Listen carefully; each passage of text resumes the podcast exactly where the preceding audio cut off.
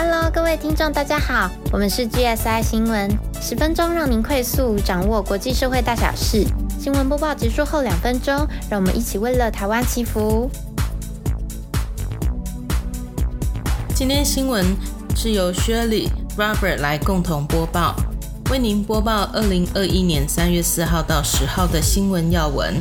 第一则，我们来看国内外的疫情；第二则，台中有大火酿成六死。还有蓬佩奥访台的意义。第三则，南韩总统大选以及美国龙卷风造成七人死亡。第四则，俄乌战报第九天到第十五天。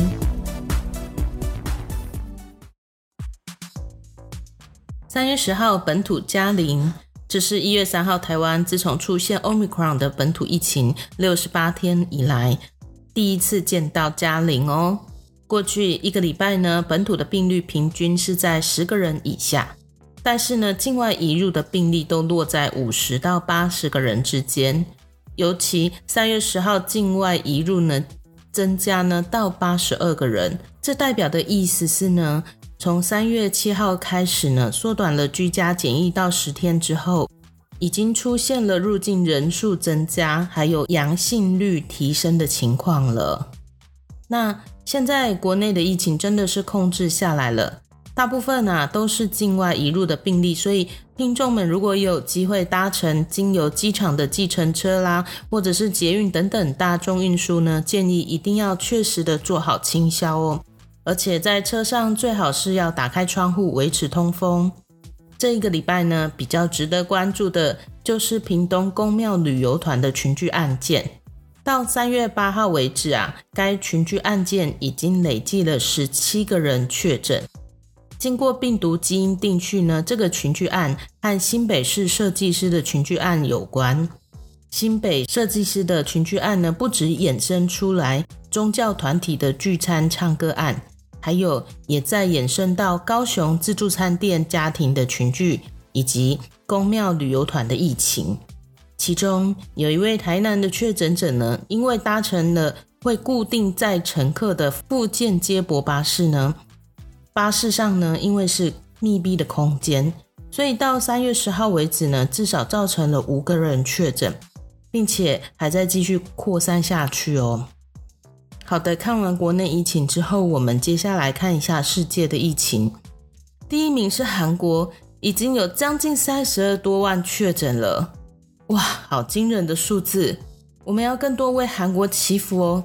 第二、三名是越南、德国，二十六万多；第四名荷兰，七万多；法国、英国、日本，六万多；俄国五万多。美国啊，已经不在前十名了。美国的数字还在持续下降当中。亚洲的部分，除了前面提到的韩国、越南、日本呢之外，接下来呢是新加坡，将近四万。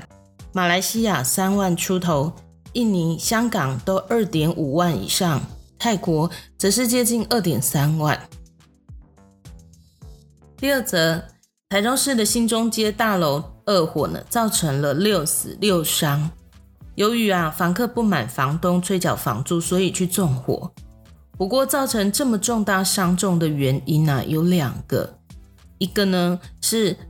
该栋大楼原先就已经是停业的旅馆，按照法规呢，核定呢只可以隔成二十一间房间，但是房东违规呢，把它隔到四十一间套房来出租，等于是从二楼到七楼还有顶楼都是有违建。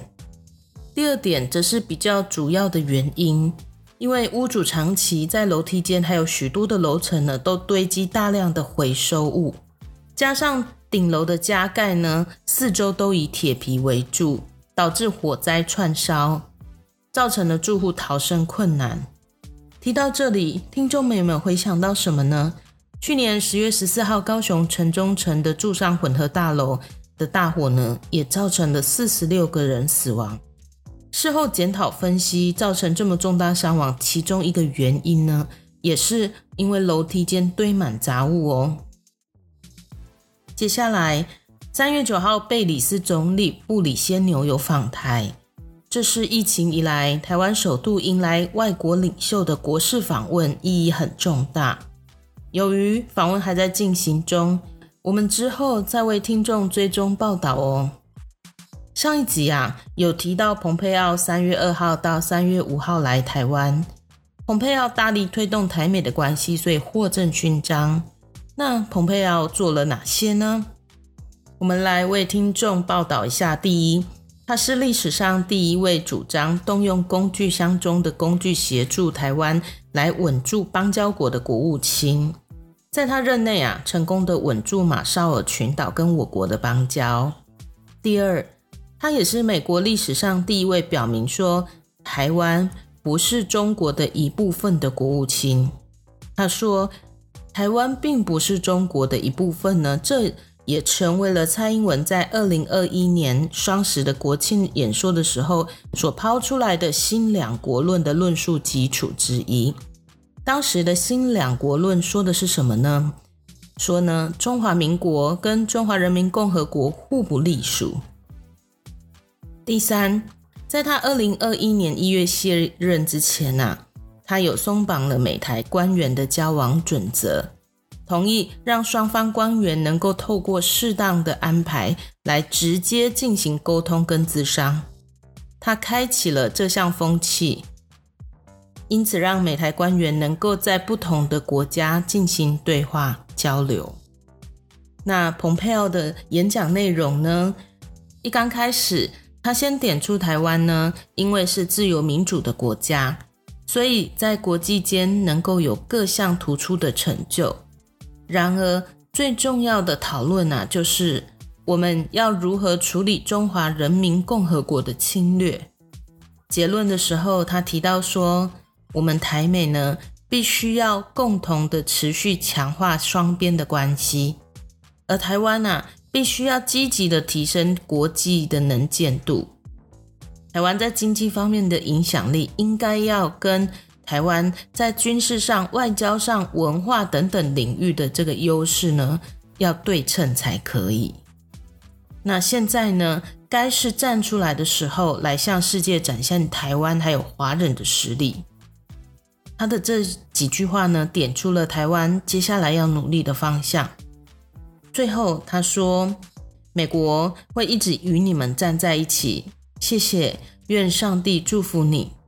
在演讲当中呢，蓬佩奥呼吁美国说，应该要在外交上来承认中华民国台湾是自由主权的国家。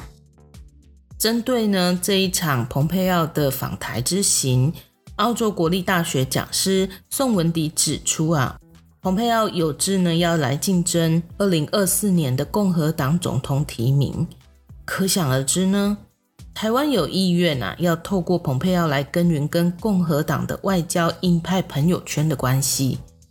那这一次的互动呢，台湾呢是可以宣传美台的关系良好，而且对蓬佩奥来说呢，也可以为自己呢印太战略鹰派的身份来增加筹码，可以说是互相得利啊。第三则快讯。我们来看世界重大新闻：韩国进行第二十届总统大选，三月十日结果出炉，是由最大在野党国民力量的候选人尹锡悦 （Yoon Suk Yeol） 当选。尹锡悦曾经提出包括追加部署萨德反飞弹系统的政见，代表亲美路线更加抬头，应该不会像文在寅一样走向对中政策相对友好的路线。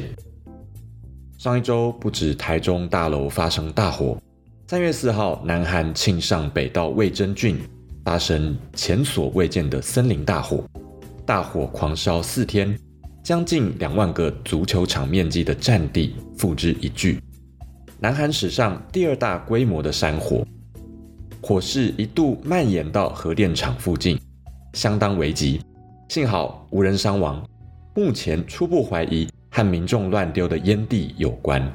还有三月六日，美国爱荷华州遭遇恐怖龙卷风，酿成七人死亡。最后，我们来关心乌俄战争。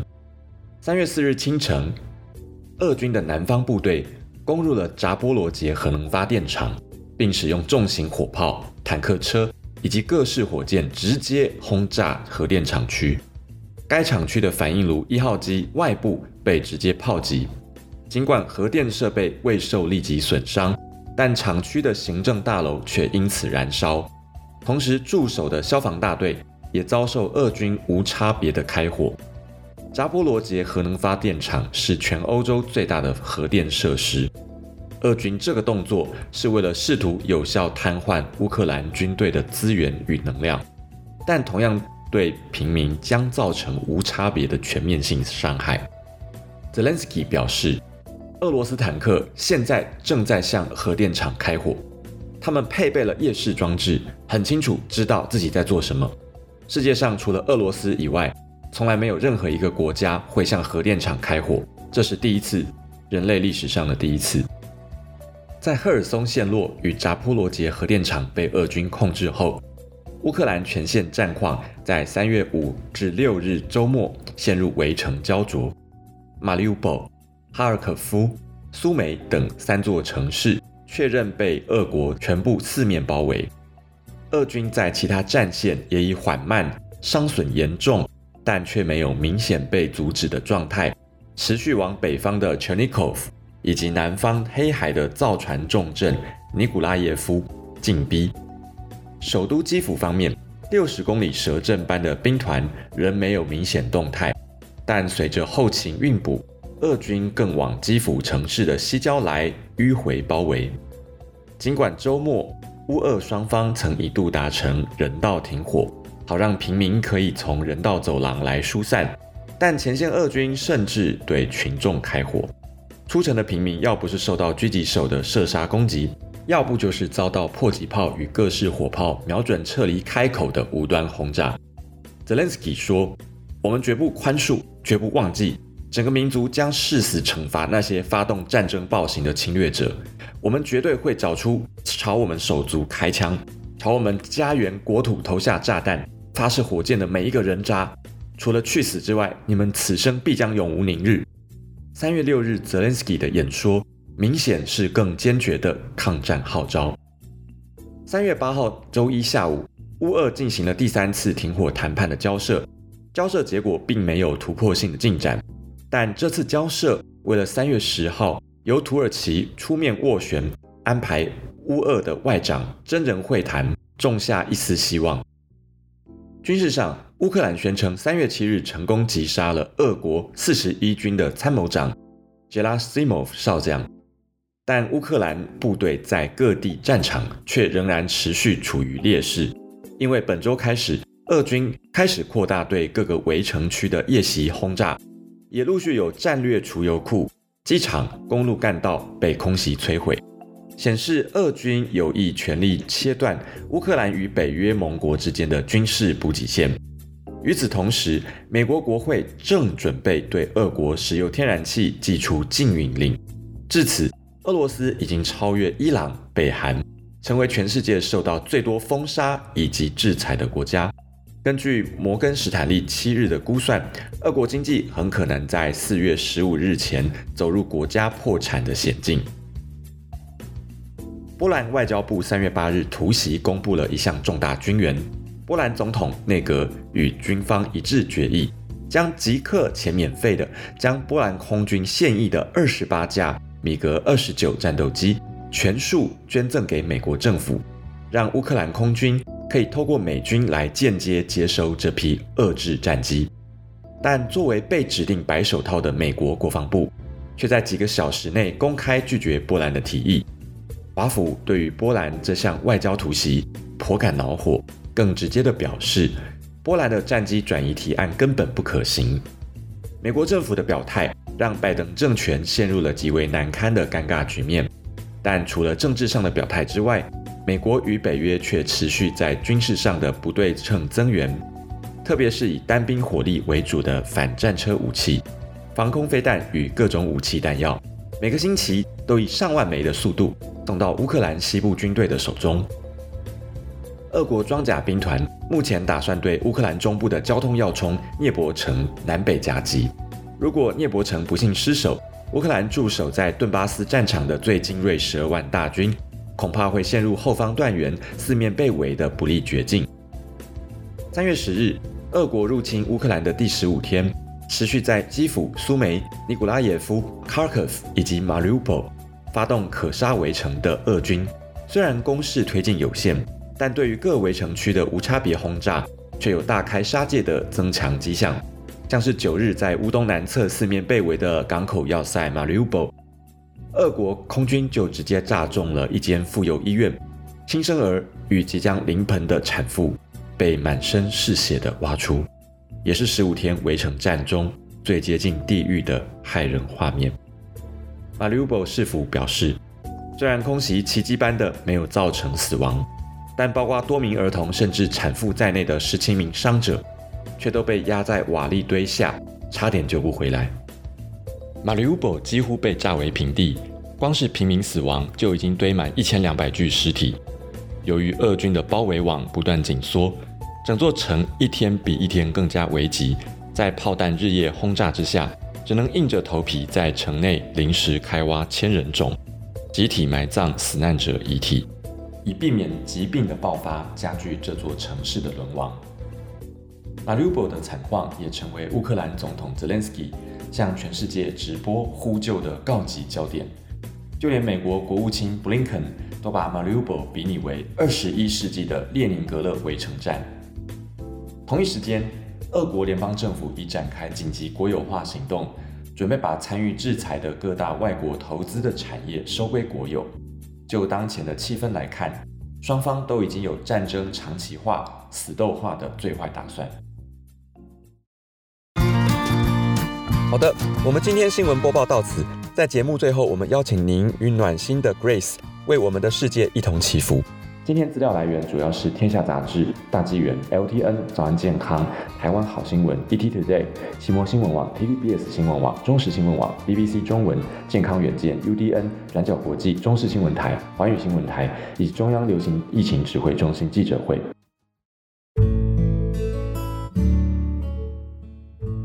亲爱的神，感谢您保守台湾疫情跟国安。虽然本周有零星群聚案件，但整体台湾疫情的确有控制下来。而且美国有利人士持续访台，为台海安全打了剂强心针，真的很感谢。不过还是不能掉以轻心，所以请神持续的保守台湾。那近期看到许多天灾人祸，不论是台中火灾引发的伤亡。以及乌俄战争起因皆为不和睦，代替世上不了解的人想要向神献上悔改。悔改呢？哦，因为自私自利导致的纷争以及不良善的部分。神啊，你说在这地上两三人求些什么，您必垂听。所以恳求神击打伤害生命的一切，奉主的名斥退所有黑暗撒旦魔鬼，以及被撒旦使用的肉体，能够全都倒下。也请神帮助良善的种族更加寻找神，并得胜所有的困境。希望和平能够再次降临到这个地上，愿死亡的灵魂得以安息。奉得圣主的名祷告。